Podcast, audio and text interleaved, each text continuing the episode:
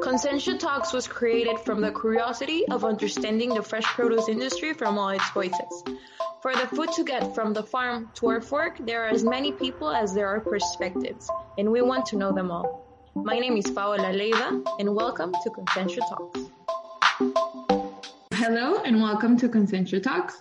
Today we bring an episode full of fresh fruits and vegetables. Let me introduce you to a very special guest, Jussi Alitalo, who is the CEO of Green Food Iberica, a company that is your solution for distributing Spanish fresh fruits and vegetables in Northern Europe. But for our listeners to better understand how Green Food Iberica works and makes all this happen, let us hear from the voice who created it. Good morning. How are you today? Good. Thank you for inviting me. I think it's it's really nice to be here. It's really nice to have you here. It would be great for you to tell us more about yourself and how was Green Food Iberica born? Okay. Well, um, yeah, like you said, my name is Jussi Alitalo. I'm 47 years old. Um, originally Finnish, but um, I've been in Spain almost 20 years now. Um, my background, um, let's say about 20 years ago, I studied uh, European business in, in England and, and Holland. And uh, during the during my studies, I met my wife. My I have a Spanish wife in, in Rotterdam, and and then from Holland we we moved together to Finland, where I started working in a company called Satotukku, which is a which is a leading um, distributor of fruits and vegetables in Finland. And after a couple of years, it was time to get married, and, and uh, with Isabel. We, um, and we got married in, in India. Wow. So at that point, I saw that uh, to make a Spanish girl happy, um, you need to live close to the close to her mom. So obviously, at that point, I, I saw that um, we have to move to Spain. So when we came back from the honeymoon in India, I told my boss, um, Tomi Hakkarainen, who is, who is still the current uh, CEO of Satotukku, that that uh, we are moving to Spain. So then finally, um, we agreed that, that we will set, set up a commercial office for, for Satotukku in Spain. And, and what happens is that um, Satotukku forms part of, of a Swedish owned uh, big uh, group of companies called Green Food. Uh, and, and for the Green Food, it was also interesting to, to set up a company in Spain because this way they could consolidate their volumes. So as a consequence, we became the sourcing office of, of the Green Food Group in Spain. And then apart from that, uh, obviously we did our own business uh, all over Europe. So that was more or less the, the starting point of, well, that's my background and, and how also Green Food Iberica began sort of. Yes. Our, our, history. Very, very interesting. How for love you moved to a new country of and, course. yeah, here you are with this amazing company. And how was the process of moving to a new country for you and beginning to grow such a large net network of producers from scratch? Well, it, it, it was really, really exciting, but also it was not very easy because the thing is that at that time, I think we are talking about now 16 or 17 years ago. At that point, I didn't speak any Spanish. So, uh, so the starting point was kind of complicated. then, uh, then, then, then, what we did in the very beginning, uh, apart from not speaking Spanish, I knew nothing of Spain, of the production in Spain, and so on. So, what we did um, with with my wife, we took a car and started driving, driving towards south, um, and we stopped in different villages, talking to people in the bars, asking if they are producing something in in that village um, and then when we heard that, okay, there is a company who is producing the, um, I don't know, cauliflowers, for example, then we, we took something um, that some of the people still maybe remember, yellow pages. So we took the yellow pages and started looking for the companies to get their phone numbers. Because obviously at that time, the, the farmers didn't have websites yet. Yes. So then what we did, we called the companies and asked for an audience. And, and some of them, um, were then uh, crazy enough to, to accept our visit. And, and after driving up and down the, the coastal part of Spain for a couple of weeks, then we found few growers who were willing to start supplying us. Well, um, obviously it was a scary thing for them to go to the dark, um, distant place of Scandinavia. But uh, so finally, we found a few growers who were willing to do it, and, and that's where the whole business basically started from. Wow, what what a, a nice story! Very inspiring, uh, no? I think it was a it was a really cool and exciting time at that time. Yeah. Um, we were working really hard. It was um, it was hard and, and and difficult, but at the same time it was very exciting and and, and uh, any little advance was a great success, of course, all the time. So it was very nice time. Yes, of course. And I also saw on your website that you carry three different brands that are Daily yeah. Greens, Just Greens, and Pick and Juice. Can you tell yeah. me about each brand? Why are they so different? What? How did you create them? Why did you decide to make three different brands? Okay. Um, if we start with the Daily Greens, that's like a, um, it's a sustainable brand. It's our it's our like uh, the greatest brand, so to say. It's a sustainable brand, which is a, it's a it's a good quality brand. Uh, how we define it is somewhat higher than the average quality in the market without being a premium brand. So it's not a premium quality; it's a high quality, but without a pre- premium. Okay. Okay.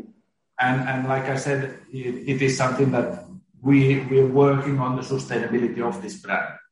Okay. Yeah. Then we have the, the just greens. That was something a bit different. Um, after uh, we saw that there's a, there's a demand for a produce that is cheaper. Not everybody could afford to have a, have a daily greens mm-hmm. um, uh, in their product range. And, and sometimes uh, the companies also needed, uh, needed like a standard quality, competitive price product. So then for that we created uh, Just Greens. And and finally the, the um, pick and juice is uh, is something that um, of course what we see is that every day there's more and more supermarkets that are having uh, they they juice machines in yeah. orange juice machines in the shop and and also this happens in the bars and so on so so we saw that there's there's an increase in demand in the in the juice oranges so as a consequence, we, we thought, okay, if we develop a brand that is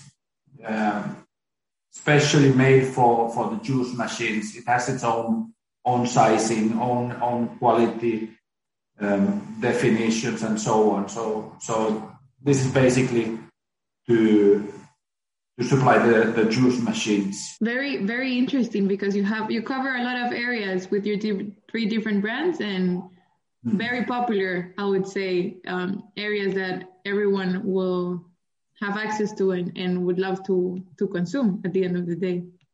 Yeah. And let's say I'm listening to this episode of Consentia Talks and I am a producer and I want to work with Green Food Iberica. Do you have a process or do you have any specific requirements for producers that they have to meet?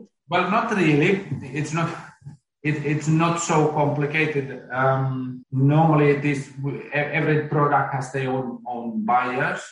So, so with your product, you, you can talk directly to the, to the buyer and, and and explain your story. Of course, that's that's the interesting thing, and explain what, what products you're doing and so on. And of course, we have some basic requirements, which is obviously we expect that all the growers are, are GLOBALG.A.P. certified, that they have a GRASP global GRASP, which is basically um, identifies or certifies that, that uh, there's certain social aspects that are taken into consideration.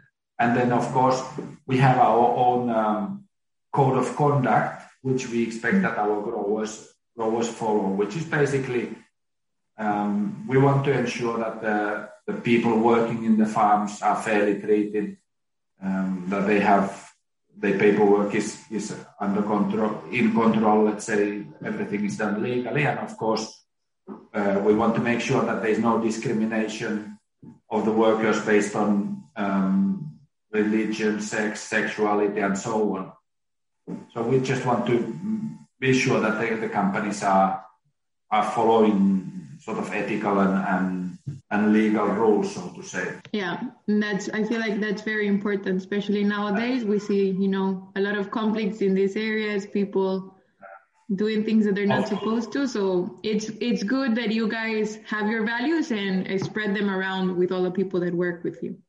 Yeah, and of course it's always interesting and, and important for us that the, that um, companies have their own sustainability work. The more, the deeper into it they are, the, the more exciting, of course, it is for us as well. Yeah. Mm-hmm. This sustainability work is something that is it's quite a, quite an exciting work, and when we can share this um, this work with the growers, it always makes it more more cool. Let's say. Yes, of course, of course. And speaking of sustainability, I met you guys uh, by reading an article that mentioned that you have now planted almost 11,000 trees for Plant for Life. Uh, mm-hmm. Can you tell us more about this project and what it entails? This Plant for Life is basically it's a project within the Daily Greens brand. Mm-hmm. So every ton of Daily Green products that we are that we are loading, we are um, we are planting a tree in Mexico to compensate the carbon footprint. Then, of course, apart from that, then we do other other things. Well, this project, the Plant for Life, we're doing it through a, through a German-based uh, um, NGO called uh, Plant for Life, uh, Plant for the Planet, and and through this organization, then we do other things also. For example, uh, training children to be the ambassadors of of um, ambassadors against climate change and so on. So, so they are teaching, training and teaching lots of children about these issues of, of climate change and, and so on. This is basically the product part. And then, of course, what we do is we offer the supermarkets all kinds of point of sales material so that they can communicate with the consumers as well that, that, that the products that they are selling uh, are a bit more sustainable. The idea here is that, that this way the supermarket can drive drive their sales with these products and, and this way we can increase the profitability of the shop I I really like that that um, initiative to see you know how nowadays you know uh, climate change is a very important issue around the world.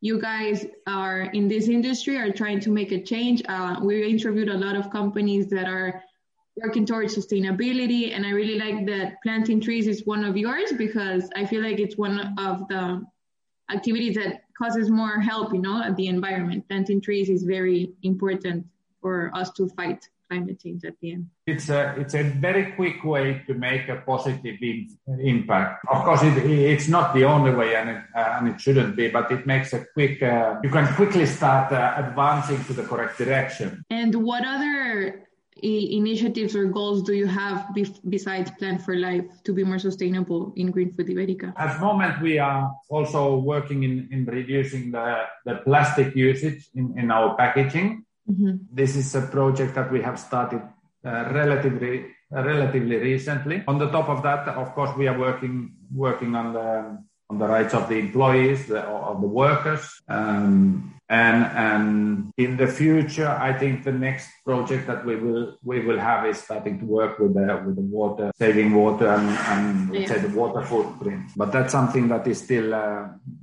we need to get a bit further with the with the plastic reduction before we we can start more projects within this aspect. Yes, yes, of course. No, but the good thing is that you guys already started and you already have, you know, implemented sustainability in your companies because we see a lot of companies that are not doing much. And right now I feel like it's the time to act for all companies. So yeah, I, I definitely agree with you on that. Yes. And what challenges do you think this industry faces when deciding to become more sustainable? Uh, do you have any advice on how to overcome them? The difficulty, of course, is that it's quite a it's a costly thing to do um, mm-hmm. sustainability in, in general and uh, it's an invest it's an ongoing investment the difficulty is is how do you change it turn it from a cost into an investment so that you can get uh, how can you convince the consumer that you will get that extra extra cent or two which covers the cost of uh, of uh, making all this extra work and extra effort Right. That is the big big challenge because of course um, the farmers in general are living. It is business where where the margins are very tight already, and this is another additional extra cost. Um, if you are able to get that one cent, two cents more by doing the job well, by communicating it all the way to the consumer, I think that's the that would be the the thing to aim for. Yeah, but I feel like also I know it's a challenge, but I feel like newer generations are a little more sensitive to this because we have grown up with this sustainability. So now that we see that there's products that are, are more expensive but are sustainable, they are organic, they were, you know, they do not harm the environment, we don't mind paying that extra cent because we know the quality and the story behind it. I think it's just something that we need to, to work on changing the mindset of people and not not thinking of oh cheaper is better, you know, instead of good quality and that it's good product and that's really worth it. That's why we're paying for it. Um, but I yeah. think for sure. I agree on, on you with that. I, I think the people are willing to pay that money.